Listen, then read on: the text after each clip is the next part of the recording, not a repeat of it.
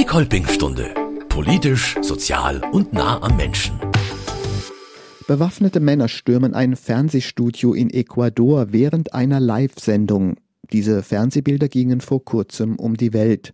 Und sie sind der vorläufige traurige Höhepunkt des Drogenkrieges in dem südamerikanischen Land. Seit Jahresbeginn versucht der neue Präsident Daniel Noboa mit Notstandsdekret und Armeeeinsätzen den Terror der Drogenkartelle in den Griff zu bekommen. Mittendrin im Ausnahmezustand sind die jungen Leute vom Internationalen Freiwilligendienst des Erzbistums München und Freising. Kolping ist Kooperationspartner des Freiwilligendienstes und das ist für uns der Anlass, in dieser Kolping-Stunde nachzufragen, wie geht's den Freiwilligen im Partnerland Ecuador in dieser gefährlichen Lage? Über die Auswirkungen des Drogenkriegs auf das Alltagsleben spreche ich gleich mit Marlene Koller aus Freilassing. Sie ist Freiwillige im Proyecto Encuentro am Rande des Amazonasbeckens. Bevor wir sie aus Puyo zuschalten, erzählt uns David Zurita von der Kolping-Jugend, wie er von München aus die Welle der Gewalt in seinem Heimatland erlebt. David stammt aus Riobamba, das liegt in der Sierra, also im Hochland Ecuadors. 2021-22 hat er in München seinen Freiwilligendienst absolviert. Danach ist er geblieben und macht zurzeit eine Ausbildung zum Heilerziehungspfleger an der Bayerischen Landesschule für Körperbehinderte. David, herzlich willkommen in der Kolpingstunde. David, bevor wir über die Lage in Ecuador sprechen, erzähl uns doch kurz, wie deine Ausbildung zum Heilerziehungspfleger abläuft. Was machst du da? Der Schwerpunkt ist mit Menschen mit Behinderung tatsächlich und es ist allgemein die Pflege und auch die Selbstentwicklung für die Menschen zu kriegen, die Menschen mit Behinderungen. Man macht auch pflegerische Arbeit und auch diese pädagogische Arbeit auch mit den Menschen. Jetzt haben wir ja auch bei uns im Fernsehen, in den Medien in den letzten Wochen diese gewalttätigen Bilder aus Ecuador mhm. gesehen. Wenn du die siehst, was denkst du, da bist du im ersten Moment froh, dass du in Deutschland bist und gerade nicht in Ecuador. Wie geht's dir damit?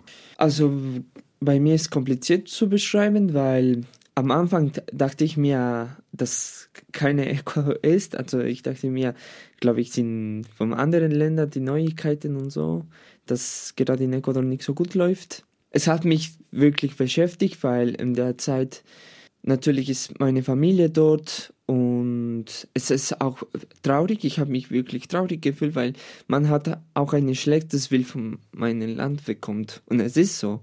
Und dann habe ich mich gedacht, zuerst natürlich mit meiner Familie ein bisschen reden, was ist denn los und so, weil, also ich komplett bin ich da hier in Deutschland und ich, ich war fokussiert an meine Ausbildung, was kommt als nächster Schritt.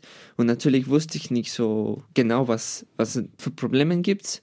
Und dann habe ich mich ein bisschen äh, engagiert, ich habe ein bisschen die, die News gesehen und auch meine Familie gefragt, was ist denn los? Das einzige Ding, das ich wusste schon, ist, dass die neue Regierung kommt, dass es ein bisschen Probleme auch mit der Regierung gab und immer noch gibt es natürlich, wie gerade in Ecuador ist. Und ja, dass die Kriminalität ist immer noch schlimmer und Gewalt und so in Ecuador. Was erzählen dir denn zum Beispiel deine Eltern? Ähm, haben die Angst? Wie gehen die vor Ort damit um?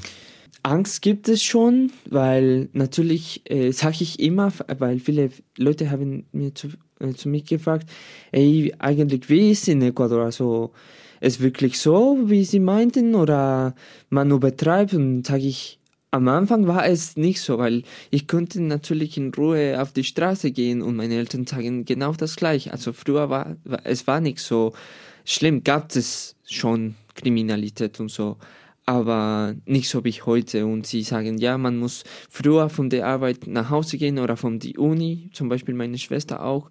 Meine Eltern müssen aufpassen. Äh, meine Papa ist Taxifahrer in Ecuador und er muss aufpassen und schauen, welche Leute steckt er rein und mit wem fährt er. Die Mama hat auch erzählt, dass manchmal in ihrem Arbeit sie haben eine bestimmte Zeit, wo sie essen gehen dürfen oder so und das sie mit denen zu, zu arbeiten müssen, weil es ist wirklich schlecht geworden. Du hast es schon erzählt, also Kriminalität gab es auch früher in einem bestimmten Ausmaß und das Problem der Drogenbanden ist damit auch nicht ganz neu. Als du noch in Ecuador gelebt hast, kanntest du da zum Beispiel auch Menschen, die von dieser Drogenproblematik oder Kriminalität betroffen war? Wie müssen wir uns das vorstellen? Also ich persönlich, seit ich in die Uni angefangen habe, bei mir es war immer so. Zum Beispiel, man als Äquatorianer denkt, okay, ich komme aus der Sierra-Region, hier ist sicher zum Beispiel als die Kust, äh, Küstenregion, weil in der Küste gibt es diese Probleme seit ewig lang, seit, seit, seit ich kannte und so. Und ich persönlich hätte ich auch viele Freunde in der Uni oder in der Schule, dass über Drogen reden und so. Und leider haben wir diesen Thema normalisiert, also ganz normal. Drogen gibt's, Kriminalität gibt's, aber alles gut. Wenn das mich nicht trifft, dann ist gar kein Problem. Und das ist tatsächlich auch eine egoistische Gedanke, finde ich, weil es ein Problem vor allem als Äquatorianer, als, als Menschen und so. Und die Kriminalität haben wir auch normalisiert. Ja, in Guayaquil jemand ist gestorben. Meine Großeltern haben das immer gesagt. Also Guayaquil kann nicht sein Guayaquil, wenn eine tägliche Person gestorben ist und so. Das finde ich auch ein bisschen bitter, weil man ich bin aufgewachsen mit dieser Umgebung, mit dieser Atmosphäre, wo die, die, die Gewalt, die Kriminalität, was ganz normal in unserem Land ist. Und das ist ganz traurig. Corona hat ja auch Ecuador schwer getroffen. Jetzt kommt diese Krise noch dazu und das Land lebt ja auch stark vom Tourismus. Der scheint jetzt auch wieder eingebrochen zu sein. Macht dir auch das Sorgen, also dass irgendwie so auch alles zusammenkommt zurzeit? Also ich will auch nicht so 100% negativ klingen, aber es ist leider eine Realität. Man muss auch realistisch sein. Also Krise hat immer Ecuador überleben. Also das erste Mal zum Beispiel, dass ich Krise gehört habe, ist, als ich Kind war. Es, ist, es war immer so. Und dann Krise hinterher und so weit. Und Corona hat uns auch äh, doch geschlagen. Also, weil ein Schwerpunkt für die Ökonomie in Ecuador war natürlich der Tourismus, weil es ist ein sehr touristisches Land. Wir waren eigentlich äh, der dritte Land in ganz Südamerika, der dritte sichere La Land in Südamerika und jetzt, das ist eine Utopie leider. Und Corona-Zeit war auch ganz schwierig für uns, weil viele konnten nicht arbeiten, alles war sozusagen versteckt, die Politiker haben was viel gemacht, weil die Leute konnten das nicht schauen und so. Ja, Corona-Zeit hat, hat viel zu tun auch mit der Krise gerade in Ecuador. Wie siehst du die Rolle der Kirche, der katholischen Kirche jetzt in Ecuador? Du warst ja auch kirchlich engagiert bei der Kolping-Jugend, auch vor Ort. Was können wir als Christen tun jetzt äh, für Ecuador? Also de, die Kirche hat viel zu tun in Ecuador. Also glaube ich, ist eine von unseren also kräftige Zeit sozusagen. Die Kirche hat immer was zu tun und mit den Jugendlichen auf jeden Fall.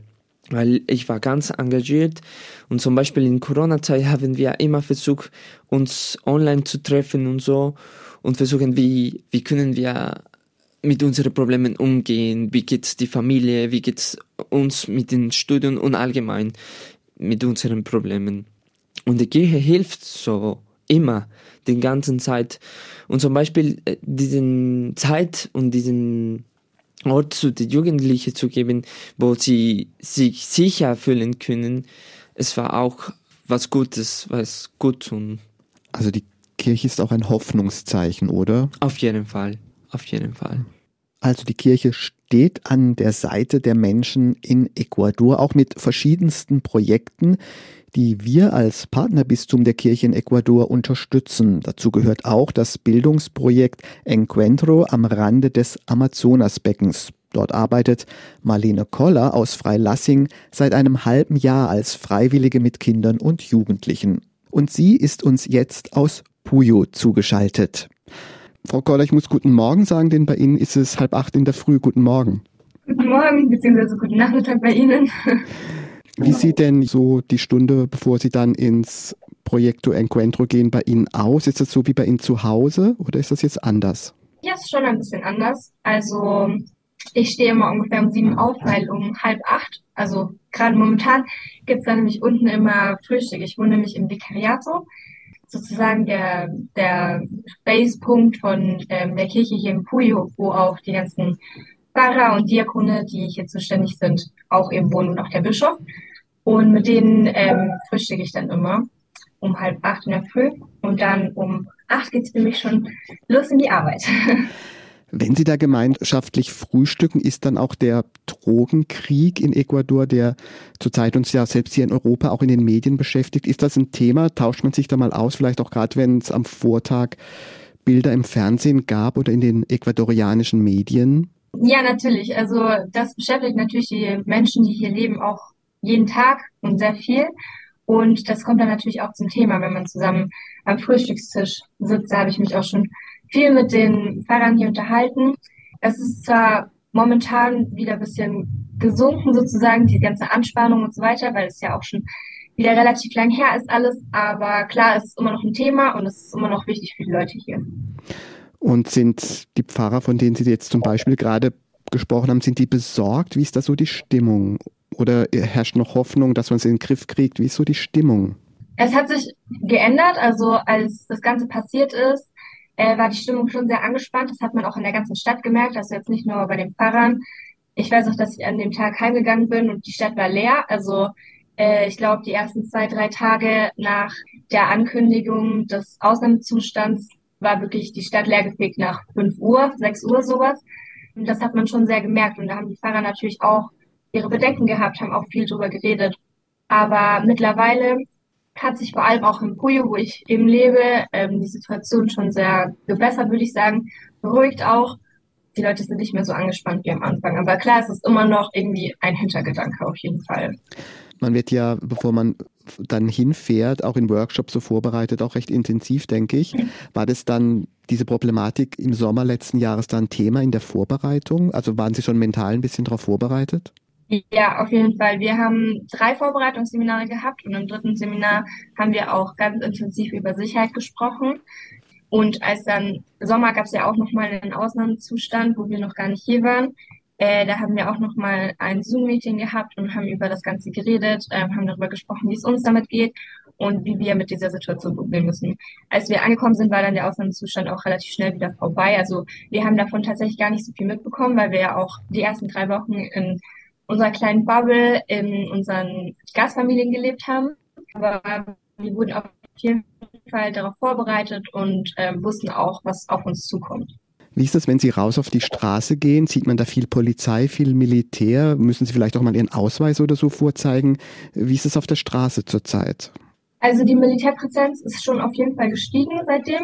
In Puyo hat sich das Ganze wieder beruhigt. Dadurch sieht man das jetzt nicht mehr so viel wie am Anfang. Aber wenn ich nach Quito fahre, ist es auf jeden Fall ein Thema. Also in Quito sieht man wirklich überall Polizei viel mehr wie am Anfang, als ich angekommen bin. Ähm, da ist die Militärpräsenz auf jeden Fall sehr hoch und das ist auch gut. Also man merkt auch, dass sich die ähm, ganze Gewaltsachen in Ecuador auf jeden Fall sehr viel gebessert haben, seitdem die Polizei so präsent ist. Sie haben gerade gesagt, Sie fahren auch mal nach Quito, wahrscheinlich, weil da auch Sie einen Austausch haben mit den Mitarbeitern, die ja immer da sind ähm, und das Austauschprogramm betreuen, wenn ich das richtig genau. sehe. Das heißt aber, Sie haben jetzt nicht Angst und sagen, nee, ich fahre jetzt da erstmal nicht mehr hin. Das heißt, wie fühlen Sie sich, wenn Sie da jetzt zum Beispiel hinfahren? Ist es eine Angst auch in Ihnen da oder bleiben Sie da doch recht gelassen? Also es ist auf jeden Fall zu einem gewissen Grad eine Angst da. Ähm, einfach weil die Situation dort nochmal ganz anders ist, wie wo ich eben lebe. Am Anfang hätte ich mir auch gar nicht vorstellen können, nach Quito zu fahren. Da war auch tatsächlich an dem Tag, wo alles passiert ist, wurden gar keine Busse in die Stadt reingelassen. Also man konnte gar nicht die Stadt betreten sozusagen. Mittlerweile würde ich sagen, hat sich das auf jeden Fall gebessert, weil ich ja auch von den Leuten, die ich dort kenne, die dort leben, weiß, dass man normal leben kann. Klar, man braucht mehr Vorsicht. Man muss auf jeden Fall vorsichtiger im Alltag umgehen, aber äh, man kann dort leben. Und ähm, mit einer gewissen Sicherheit, mit einer gewissen Vorsicht klappt das auf jeden Fall auch ganz gut. Und ich weiß, wie ich sozusagen mit der Situation umgehen muss, dass ich mehr Vorsicht haben muss. Und ähm, dementsprechend ist das auch nicht so schlimm für mich, nach Quito zu fahren. Das heißt, Ihre Betreuer im Programm äh, haben auch mit Ihnen drüber gesprochen und haben Ihnen gesagt, äh, Marlene, mach dies und das, jetzt musst du dich auch etwas anders verhalten. Haben die auch gesagt, sei vorsichtiger? Ja, auf jeden Fall. Also wir hatten noch am selben Tag ein Zoom-Meeting mit den ganzen Freiwilligen, die von der Erzdiözese München-Freising momentan in Ecuador sind und mit unserem Verantwortlichen in Quito und haben dort besprochen, was, was jetzt sozusagen für uns passiert. Also erstmal durften wir nicht mehr reisen. Und wenn wir Ausflüge gemacht haben, mussten wir immer ganz genau Bescheid sagen, ähm, wann wir losfahren, wohin wir fahren, mit wem wir fahren und so weiter. Mittlerweile dürfen wir auch wieder reisen, aber da ist dann eben sozusagen dieselben Regeln. Also wir müssen auch Bescheid sagen, wann wir losfahren, wann wir ankommen und so weiter. Und es hieß auf jeden Fall, seid vorsichtig, passt auf euch auf. Sie haben gerade gesagt, wenn Sie auch mal im Land herumreisen, klar, als Freiwilliger nutzt man ja auch die freie Zeit, um da noch mehr vom Land zu sehen. Das ist ja gerade in Ecuador, bietet sich das an. Haben Sie jetzt auch Reisen erstmal verschoben oder machen Sie so, wie es die Betreuer jetzt gesagt haben? Vielleicht können Sie ein bisschen erzählen, was Sie sich noch vorgenommen haben und ob Sie das dann auch jetzt so verwirklichen wollen. Dadurch, dass ich momentan gerade sozusagen beim in der Halbzeit bin, habe ich mir eigentlich schon vorgenommen, fürs nächste halbe Jahr nochmal dieses Land ganz anders nochmal zu erkunden, nochmal alles zu sehen, was ich eben bis jetzt noch nicht gesehen habe.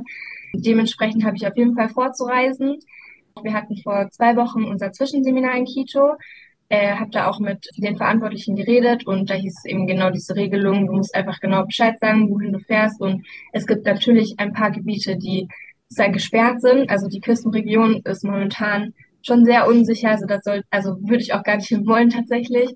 Da dürfen wir auch gar nicht hin. Aber ansonsten habe ich auf jeden Fall vor, das Land noch zu erkunden, weil ich auch nur noch sechs Monate hier habe und die Zeit auf jeden Fall nutzen will. Wie ist es denn im Proyecto Encuentro? Da arbeiten Sie ja mit Kindern und Jugendlichen zusammen und klar, die sind wie bei uns auch medienaffin und kriegen das mit. Spricht man dann auch dort bei der Arbeit darüber? Ist das ein Thema?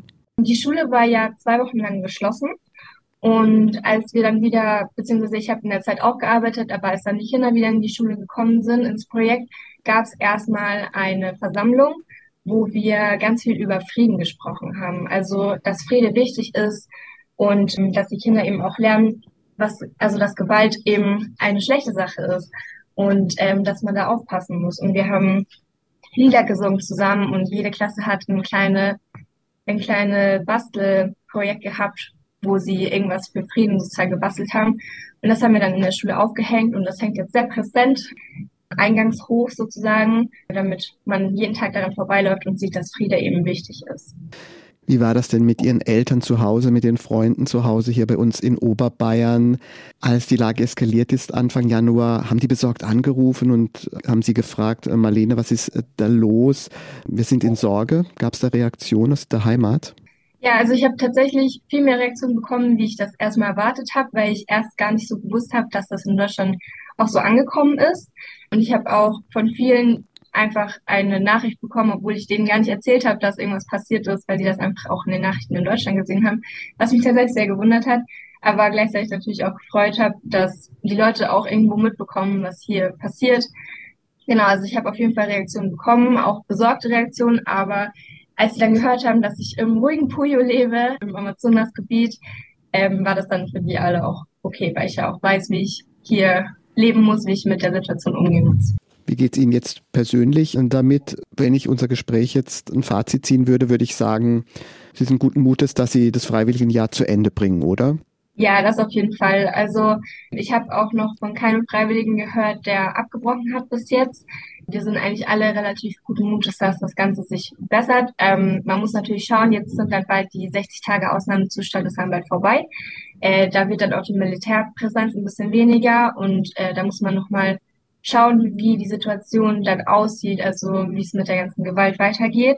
Aber momentan geht es mir auf jeden Fall gut mit allem und ich weiß, man muss vorsichtig sein, man muss auf sich aufpassen. Es ist gefährlich, aber mit einer gewissen Vorsicht kann man auf jeden Fall sicher hier leben.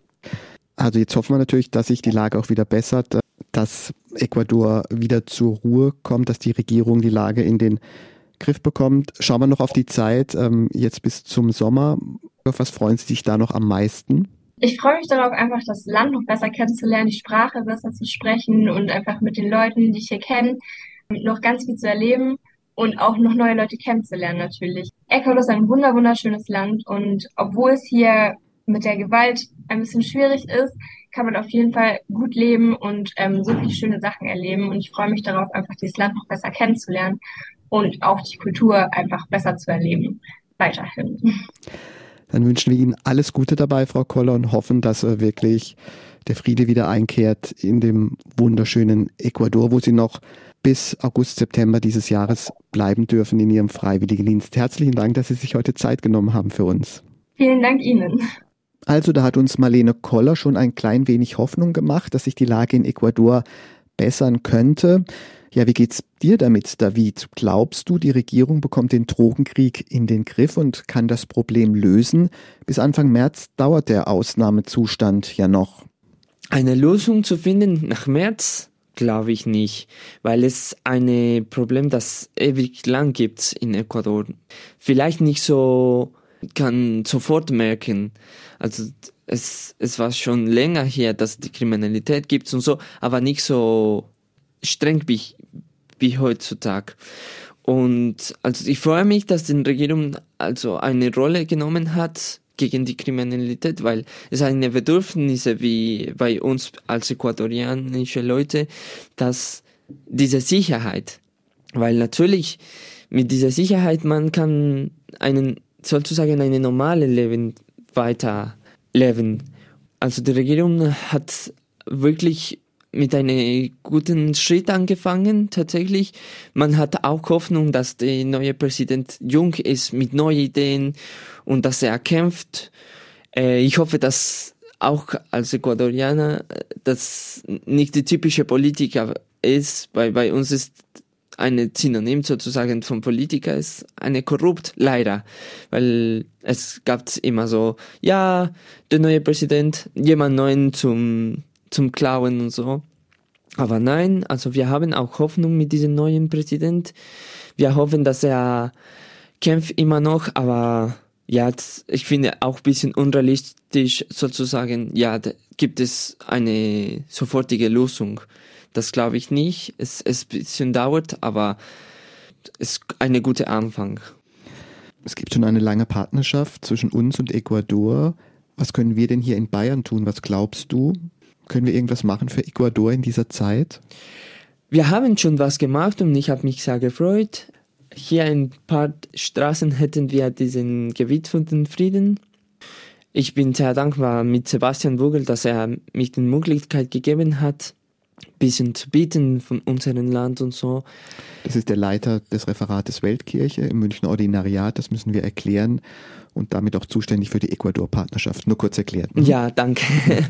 ja, und es war eine gute Zeit zu bieten. Wir haben mit den derzeitigen äh, Freiwilligen auch das gemacht. Wir haben ein Video auch, weil genau wie am Anfang von diesem Interview, man bekommt auch ein schlechtes Bild vom Ecuador, weil ich habe auch gesagt, also Ecuador ist nicht so immer was Negatives tatsächlich. Es ist auch was Positives genau, die Kirche, die, die Leute, das unterwegs ist, die Jugendliche.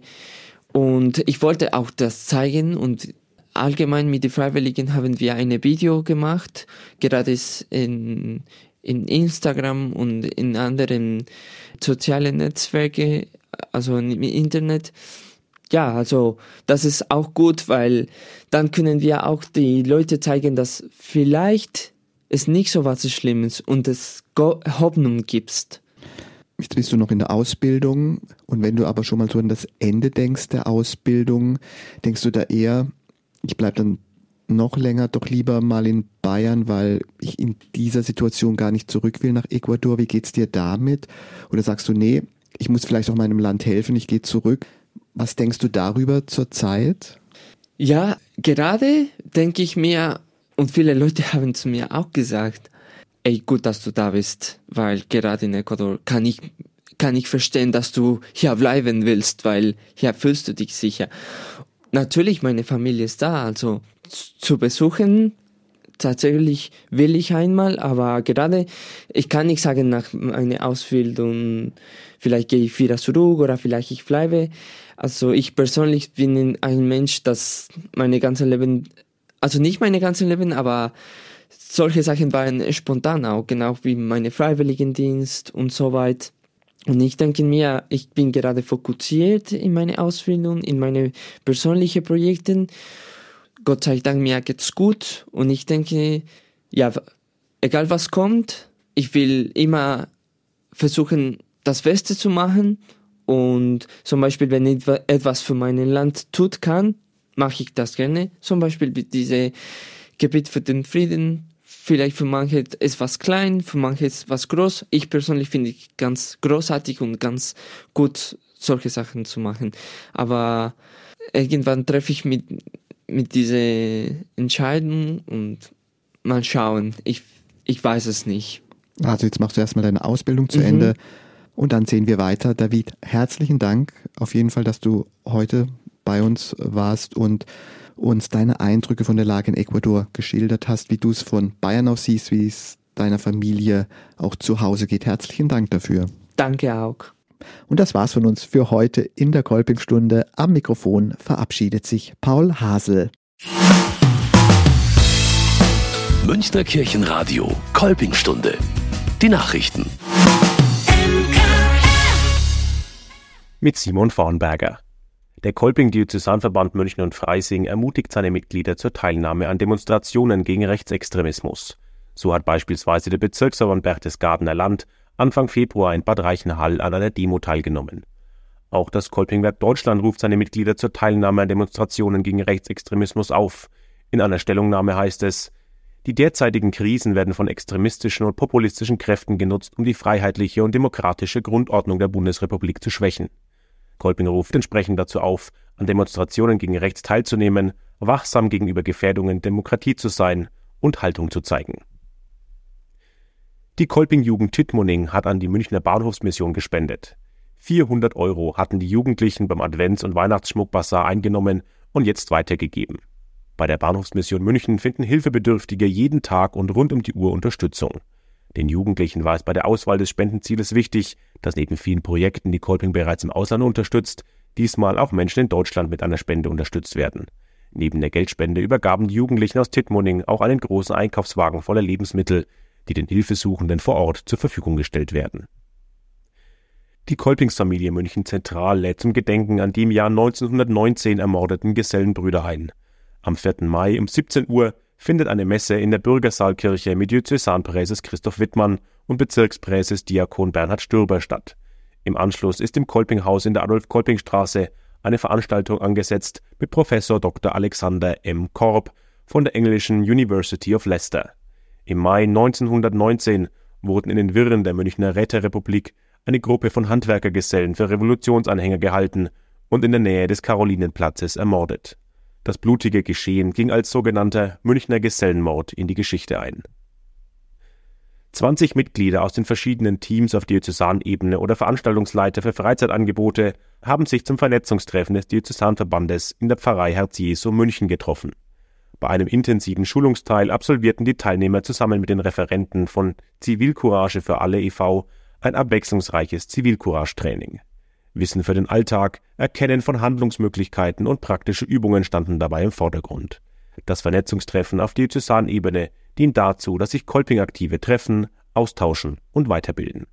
Und weitere Nachrichten rund um Kolping im Erzbistum gibt's immer auf kolpingwerk-dv-münchen.de. Das war die Kolpingstunde, produziert in Zusammenarbeit mit dem katholischen Medienhaus St. Michaelsbund. Wir machen Ihren Podcast.